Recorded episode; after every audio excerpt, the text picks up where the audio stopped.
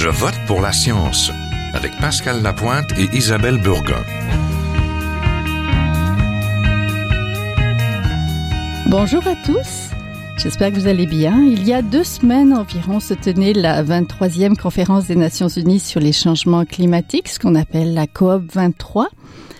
Une récente étude de l'Agence environnementale de l'ONU souligne que nous n'en avons pas fait assez pour maintenir la température sous la barre des 2 degrés Celsius. Les émissions liées à l'industrie et la combustion d'énergie fossile sont de nouveau à la hausse par rapport à l'an dernier. On a eu aussi 15 000 scientifiques de 184 pays qui ont récemment lancé un cri d'alarme sur l'état de la planète. Ils ont dénoncé que l'impact des activités de l'homme sur la nature allait engendrer de grandes souffrances humaines et même mutiler la planète de manière irrémédiable.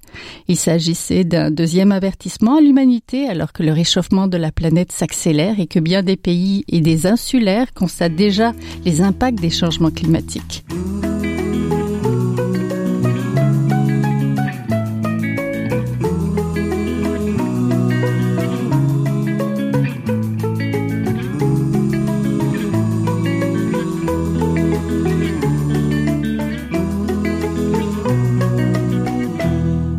Parler de ça aujourd'hui, nous recevons Catherine Houbar. Vous, vous avez un baccalauréat en écologie, une maîtrise en urbanisme, mais vous travaillez surtout au Conseil québécois des espèces exotiques envahissantes et vous étiez à la COP 23. Bonjour. Bonjour. On est en compagnie aussi de Céline Bouffard, candidate à la maîtrise en études politiques appliquées, originaire des îles de la Madeleine. Vous, vous vous spécialisez d'ailleurs sur les questions de gouvernance locale face aux enjeux d'adaptation au changement climatique. Hein? Bonjour. Bonjour, mesdames. Donc, euh, vous avez été toutes les deux à la COOP 23, mais euh, Catherine Houba, vous avez été à la conférence jeunesse pour l'action climatique de la COP 23. C'était la première fois. Donc, euh, ça ressemble à quoi? En fait, la conférence jeunesse précédait la COP23. Mhm. C'était un événement de trois jours où les jeunes du monde entier, en fait, on était environ 1300 participants, se sont rassemblés, notamment pour échanger sur euh, les questions du changement climatique qui sont vraiment les enjeux sont vraiment différents d'un pays à l'autre et les enjeux qui touchent la jeunesse sont aussi différents euh, de, de, des enjeux euh, disons plus globaux généraux dont on entend régulièrement parler. c'était trois jours de conférences, de discussions, d'échanges, d'activités. C'était très intéressant. Il y avait combien de monde, combien de jeunes étaient réunis là? Environ 1300. Oh, oh. Oui. Ça fait beaucoup de monde. Est-ce que vous avez eu le temps d'aller voir tout ce que vous vouliez voir? Parce qu'on a toujours des attentes. en fait, non, c'était impossible. Il y avait plusieurs conférences en même temps, des activités euh, du matin au soir. C'était un programme très chargé.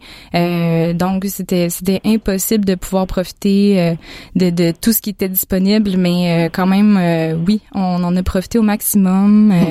qu'est-ce, que, qu'est-ce, qu'est-ce que vous en retirez? Vous êtes revenu au Québec avec quoi, finalement, dans vos bagages de cette conférence-là? Ben, je suis revenue au Québec avec un sentiment de, de, de, pouvoir agir plus grand que quand j'étais partie.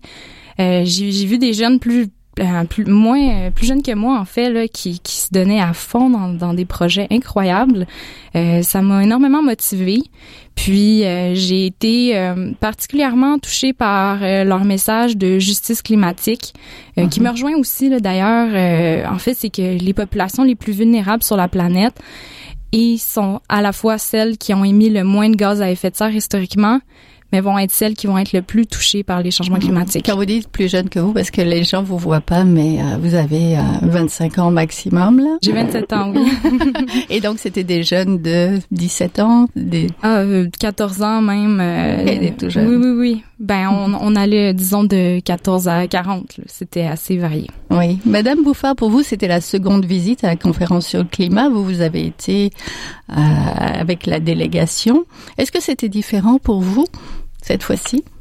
Euh, différent, disons que c'était plus concis en ayant une meilleure connaissance des enjeux puis de euh, des infrastructures, si je vous dirais, parce que les COP sont faits sur des euh, finalement des, des un aménagement qui est immense. Il y a beaucoup de monde, ça bouge beaucoup. Mais ça m'a permis de me concentrer un peu plus puis de savoir où aller chercher l'information. Qu'est-ce que vous avez fait de votre côté à vous? Ben, principalement, moi, je m'intéressais à deux enjeux, qui est euh, l'opérationnalisation de la plateforme sur les communautés locales et autochtones et à tout ce qui était des questions de perte et préjudice.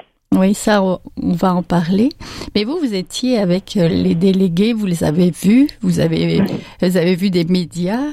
Donc, l'atmosphère doit être assez intense, là. Ça doit être où on rentre peut-être comme dans, comme dans une église. Ça doit être peut-être très solennel, je sais pas. Mais ben, ça fourmille, là. Euh, il y a énormément de monde. Les gens sont euh, extrêmement pressés. Je vous dirais que cette année, j'ai senti une petite tension, en fait, parce que c'est comme si justement c'était l'année où est-ce que c'était Fidji qui présidait. Mm-hmm. Donc, euh, et donc il y avait une tension au niveau de l'importance de parler du financement de l'adaptation, qui est un enjeu sensible pour les partis. Oui. Donc, euh, Vous faisiez partie toutes les deux d'une délégation de jeunes experts. C'est comme ça que vous y avez été. J'aimerais savoir quelle est la place des jeunes à la COP 23. Peut-être, Madame Bouffard, vous qui avez été à, à l'événement au plus officiel, j'allais dire, mais c'est le même événement finalement. Donc, la place des jeunes. Ben, comme, comme Madame euh, Catherine l'a dit tout à l'heure, euh, les jeunes ont une légitimité, en fait, d'assister à ces conférences-là, d'où leur, leur présence, et ils sont présents sous une, un collectif qui s'appelle Yongo. Yongo, en fait, a un droit de parole, mais très restreint et à la fin des plénières officielles. Donc, c'est leur, c'est leur endroit de parole durant les, les négociations internationales. Ce qui fait qu'on les entend à la fin et pas longtemps. Exact le temps de parole est limité. Et vous, vous avez profité pour euh, parler un petit peu, je suppose, entre vous, par contre, parce que vous étiez avec d'autres jeunes. Donc, euh, Madame Oubar, qui me fait. Oui, oui, en fait, euh, on était on, était sept Québécois à pouvoir participer à la conférence jeunesse et à la COP 23 avec le soutien des offices jeunesse internationaux du Québec, logique, sous l'initiative euh, jeunesse de lutte contre les changements climatiques du Fonds vert euh, québécois. Et là-bas, on était jumelés avec des Français, des Allemands et des Marocains euh, de nos âges. Donc, les échanges ont été très, très riches à ce niveau-là. Vous êtes croisés toutes les deux, d'ailleurs, et il me semble que Madame Bouffard, vous donniez des conseils, vous qui étiez... ben, c'était plus des conseils de survie, je vous Parce que euh, justement, comme, je vous ai dit, ça, va vite. Il y a beaucoup de gens. Euh, il y a extrêmement d'informations qui est diffusée. Puis, euh, comme je vous dis, il faut savoir où aller la chercher de façon précise, sinon on s'épuise. Oui, oui. Ça, ça, a été très pertinent que Céline puisse nous coacher en quelque sorte là, sur les enjeux euh, principaux de cette COPSI, sur la façon dont euh, ça fonctionnait, le processus. Parce qu'effectivement, euh, moi, comme première expérience, là, j'en ai retiré énormément, mais wow, c'était c'était étourdissant à la limite. C'était très intense. Oh oui.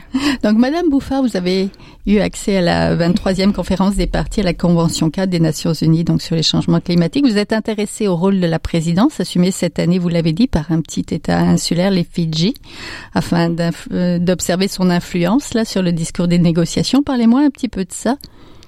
Ben, moi, je me suis surtout intéressée, euh, comme je vous ai dit, à la à l'opérationnalisation de la plateforme sur les communautés locales. Oui, on va en parler aussi. Mais moi, je voudrais savoir, vous êtes vous-même issu des îles de la Madeleine. donc, euh, rappelez-moi pourquoi c'est important d'entendre les insulaires. Ben, Très, brièvement, dans le fond, vous avez, euh, on observe finalement qu'il y a euh, la montée des océans.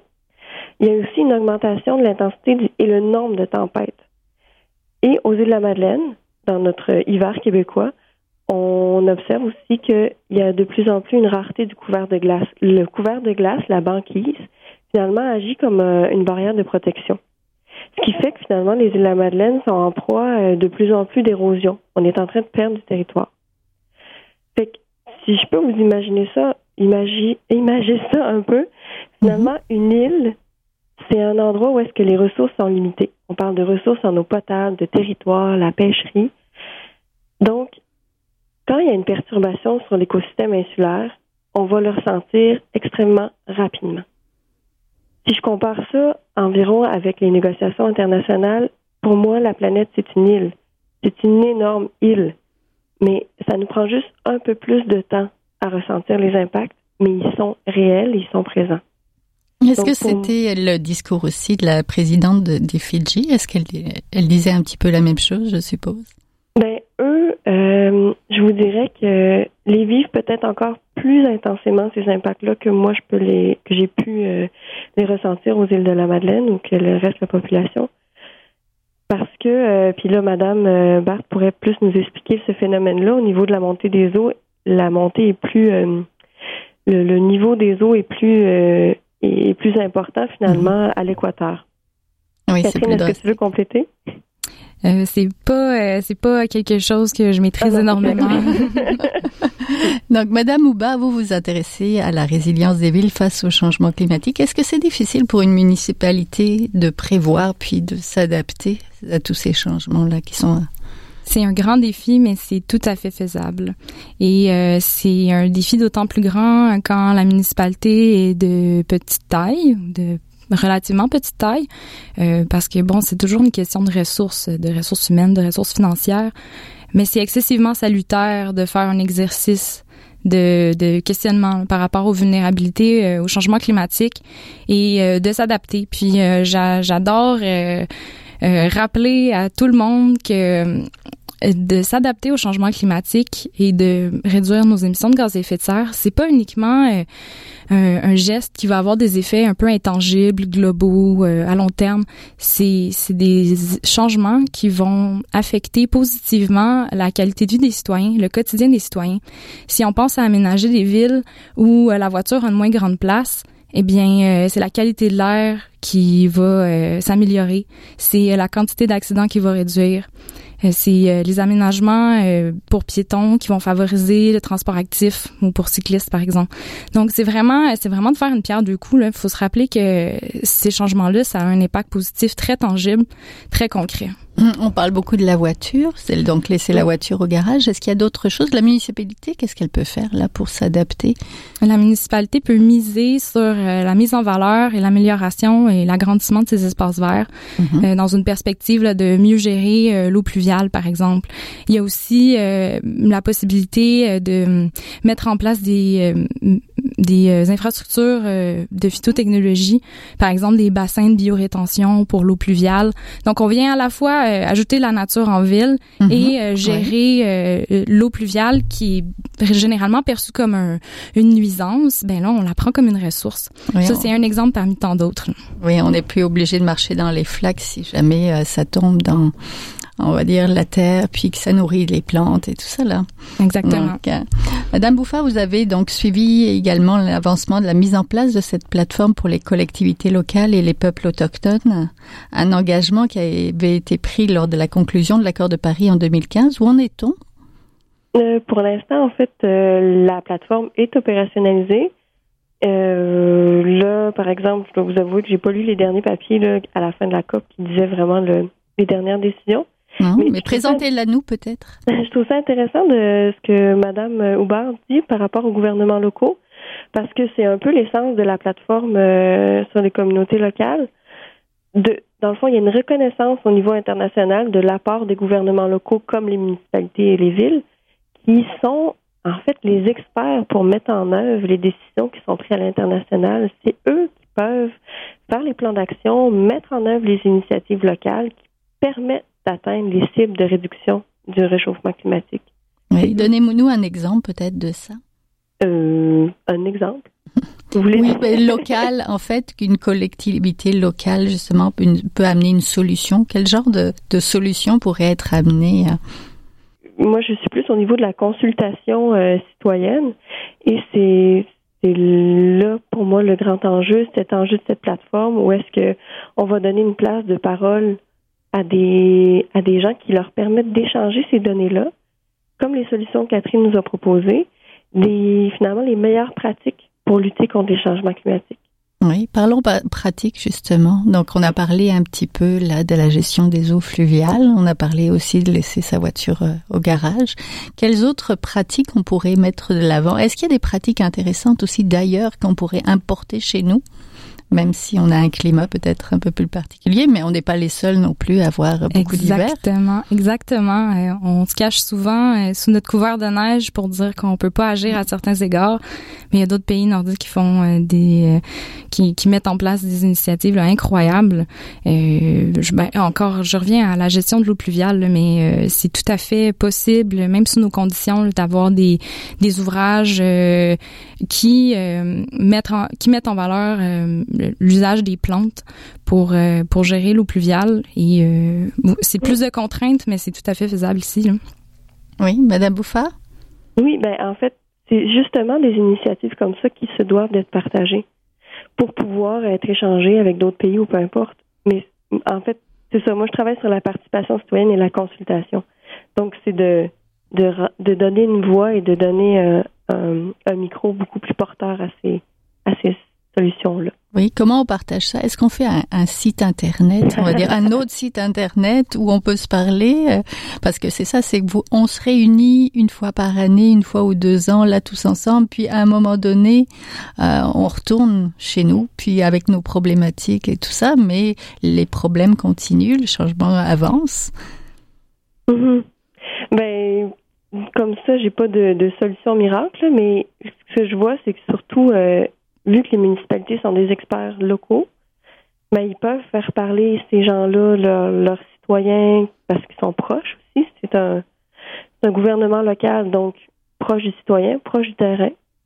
Des peuples autochtones aussi, parce qu'ils font partie de cette plateforme-là. On les écoute peut-être un peu moins, moins alors qu'on devrait. Hein? C'est des finalement la plateforme, c'est un, un, espace de parole où est-ce qu'il va y avoir il peut y avoir connexion finalement à un savoir local, un savoir autochtone, puis un savoir d'expertise, donc scientifique. Oui. Je reviens à l'idée de partager l'information euh, des, euh, des événements d'envergure mondiale comme la COP 23 permet évidemment là, de partager des, des, des initiatives d'un pays à l'autre.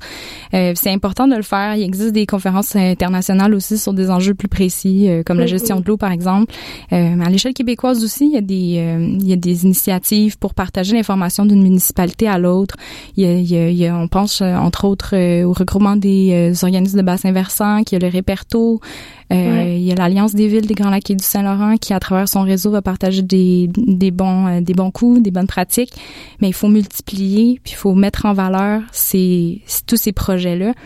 Puis il faut faut marteler le message là que c'est possible et c'est même euh, gagnant d'agir. Oui, Madame Ouba, vous êtes chargée de projet et travaillez sur la problématique des espèces envahissantes. Ça, c'est un problème qui est exacerbé par le réchauffement du climat. Hein. Expliquez-nous un petit peu. Oui, tout à fait. En fait, les espèces envahissantes, leurs euh, leurs caractéristiques, euh, je vous dirais qu'elles partagent à peu près toutes, c'est de profiter des perturbations. C'est des organismes qui euh, savent très bien s'adapter à différentes perturbations. Puis les changements climatiques, c'est ça. On dit souvent que les changements actuels euh, surviennent trop vite pour que les animaux, les végétaux euh, puissent s'adapter euh, suffisamment rapidement. Euh, les espèces envahissantes, ben au contraire, là, elles ont tout ce qu'il faut pour réussir dans des dans un tel contexte. Donc oui, elles vont en profiter et les perturbations plus fréquentes qui sont à venir vont davantage les, les, leur profiter. Oui. Madame Bouffard, les solutions à ce grand problème de réchauffement, d'où devraient-elles venir? Ben, en, fait, pour moi, il y a une valorisation des savoirs locaux à faire parce que tu sais c'est le citoyen qui peut être acteur de veille, acteur de changement, puis qui connaît bien son terrain, puis qui sait très bien en fait que cette espèce-là n'était pas là il y a cinq ans, qui sait très bien que euh, bon ben sa culture euh, a changé ou peu importe, c'est lui l'expert.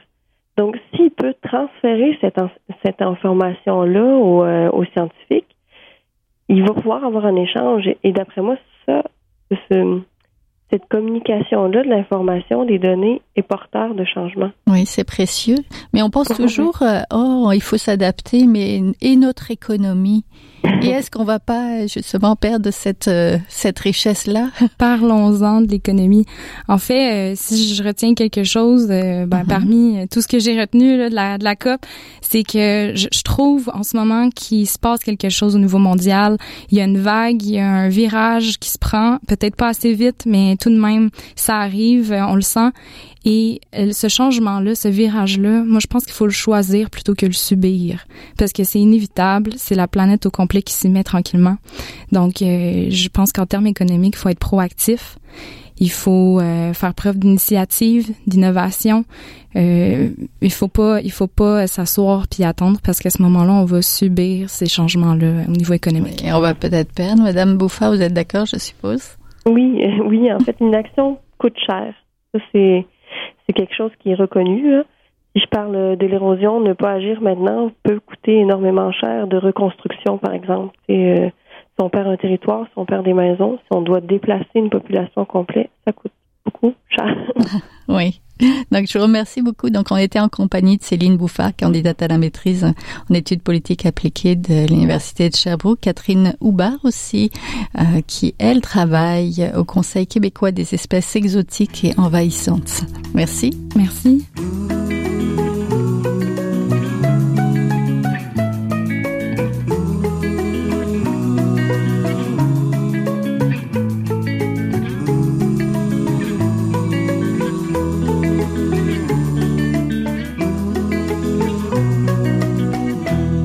Chronique aujourd'hui, Jérémy Boucher, rédacteur scientifique pour le blog académique Innovic et aussi euh, sur le site de l'agence Science Presse. Bonjour. Bonjour. Vous avez un projet de sciences éducatives et citoyennes dans vos tiroirs. Dites-nous-en un peu plus. Euh, oui, ben en effet, euh, euh, je suis rédacteur scientifique, mais aussi euh, passionné de vulgarisation et d'astronomie depuis quelques temps, depuis depuis que je suis assez jeune, 10 ans, on va dire. Et puis, en fait, j'ai eu une sorte de flash il y a quelques mois. Je, je, je, me baladais sur la rue Beaubien, j'habite dans ce coin-là, du côté du parc Molson. Puis, comme dans beaucoup d'arrondissements, pour le 375e de Montréal, il y a des des, des plaques d'égout qui sont peintes sur le sol avec différents thèmes. et puis quelques jours avant, j'avais revisionné euh, des petites vidéos sur euh, les, les, les, les, mauvaises représentations qu'ont les, euh, les gens, le grand public, qu'a le grand public sur les distances dans le système solaire. Et puis, euh, puis ça fait-il dans ma tête. on sait que dans la plupart des livres éducatifs ou même même à la télé, par exemple, ou dans des vidéos sur Internet, le, le, les planètes, par exemple, au système solaire, sont toutes euh, collées les unes contre les autres pour qu'on les voit toutes ensemble, bien sûr. Et puis, ce que ça crée, c'est que ça fait une mauvaise représentation. Hein. C'est très, c'est très, on se rend compte que le, grand public a une vision très euh, euh, restreinte, euh, étriquée du système solaire, des distances du système solaire. Donc je me suis dit, ben, il y a peut-être moyen de faire une sorte de, de projet éducatif sur euh, sur le, le, trottoir en peignant euh, euh, le, le, par exemple le Soleil à une certaine taille, puis en plaçant les planètes euh, aux bonnes distances, à la bonne échelle, donc à, taille humaine, à l'échelle humaine en fait compte. Est-ce qu'il va y avoir des plaques d'égout avec le Soleil et les planètes ben, De plaques d'égout en plaques d'égout Ils sont déjà occupés par les peintures du 375e, mais j'aimerais par exemple partir du parc Molson et puis peindre le Soleil avec, on va dire, à 40 cm. J'ai déjà fait mes calculs là, pour pas que ça fasse comme 5 km bien sûr. Et par exemple, si le Soleil fait 40 cm peint au sol, Mercure est à 1,4 mètres, euh, Vénus est à 3,4 mètres, pardon, à 14 mètres, à 34 mètres, la Terre est à 36, euh, euh, la, la, Lune fait que à peine un dixième de millimètre, donc là ce serait beaucoup plus difficile, mais je pense que je vais comme réussir à, à, à créer des, des sortes de petites étapes euh, pour qu'on puisse marcher et puis parcourir la distance, euh, la distance que que que qu'on doit faire. Voilà. Et donc ce serait bien autant pour les adultes que pour les enfants. Il y aurait des petites informations, bien sûr, à chaque étape pour euh, remettre les choses dans le contexte. Voilà. Oui. Qu'est-ce que ça prend ce genre de projet-là? Est-ce que il faut approcher, je suppose, la municipalité avant de se mettre à peindre euh, sur le sol? Alors ça, ça va être la prochaine étape justement. Euh, je vais, je pense, je vais devoir euh, rejoindre l'arrondissement, la mairie de l'arrondissement Rosemont Petite Patrie, donc le maire Croteau probablement, et puis proposer ça. Euh, au début, je voulais faire ça moi-même, mais euh, en y réfléchissant, puis j'ai une amie qui est euh, qui est orthopédagogue, donc je me suis dit, mais tu penses que des écoles seraient prêtes à participer à ça? Puis elle me dit, ben oui, bien sûr. Donc je pense que ce serait intéressant de faire participer une classe ou plusieurs classes à, à faire des calculs, puis aller peindre ça. Je, je, je pense qu'au niveau pédagogique, hein, de toute façon, c'est même pas, je pense, c'est sûr quand on est quand on participe à un projet, euh, déjà on se l'accapare puis en plus on apprend bien mieux. Et puis euh, je pense pour des enfants d'avoir euh, de participer à ça, ce serait ce serait assez gratifiant. Donc je vais essayer peut-être si je peux d'intégrer de, faire participer des écoles de, l'arrondissement avec leurs profs puis dans une activité. Je pense que ce serait très pertinent. Oui, ou des CPE, mais pour les adultes aussi, ça peut être intéressant.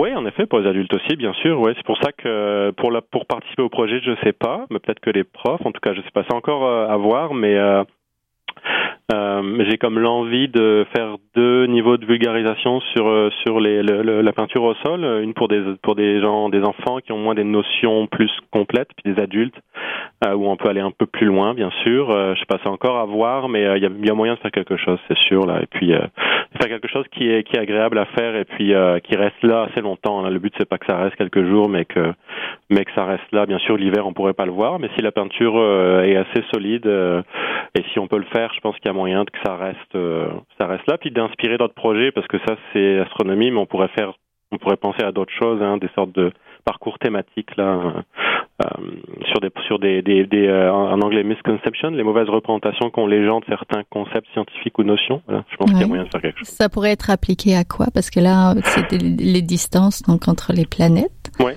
Et ça pourrait être appliqué à, à quel domaine scientifique? Ben, moi, je pense qu'au niveau environnemental, il y aurait peut-être moyen de, de, faire des choses, euh, comprendre, euh, comprendre. Euh, j'ai une amie qui est en France maintenant, mais qui restait longtemps ici, puis qui fait son doctorat sur sur art et environnement. Donc, comment on peut faire passer des concepts et puis faire prendre conscience certaines problématiques à travers l'art.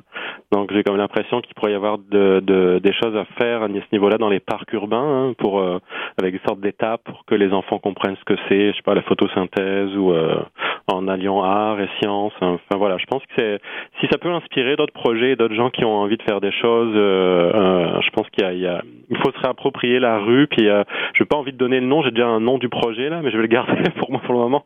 Mais j'ai déjà un nom de projet qui, qui, je pense, qui pourrait être facilement comment applicable à ça et puis ça rime bien donc je vais je vais sûrement mettre ça en place d'ici début de l'année. Donc on va suivre tout ça puis on va mettre justement la suite du projet dès qu'on l'aura, on va mhm, un peu donner un peu de visibilité. Arriver, euh, janvier, février, voilà. Entendu. Ben, merci beaucoup. Donc, on était en compagnie de Jérémy Boucher, rédacteur scientifique, puis euh, auteur d'un projet citoyen là, à venir euh, sur l'astronomie. C'est tout pour cette semaine. Je vote pour la science. C'est une production de l'agence Science Presse avec Radio VM, au micro Isabelle Burguin, à la régie Daniel Fortin. Vous pouvez réécouter cette émission à l'antenne de Radio VM ou encore en podcast sur le site de l'agence Science Presse au www.sciencepresse.qc.ca et nous suivre sur vos réseaux sociaux préférés. À la semaine prochaine. Jin Jiahua est un chercheur typique de ceux pour qui les progrès de la bioinformatique ont préséance sur le sens biologique et pour qui la grosse science constitue la seule logique. On y parle de génome, de transcriptome et de spliceosome de traductome, de protéome et de foldéome, de kinome, de protéasome, mais pas du glaucome de Guillaume, de signalosome vers les lysosomes, ah, et puis home. Des milliers de candidats qui montent et qui descendent en fonction du stimulus duquel ils dépendent. Pendant que Docteur Roy en ses résultats et avec son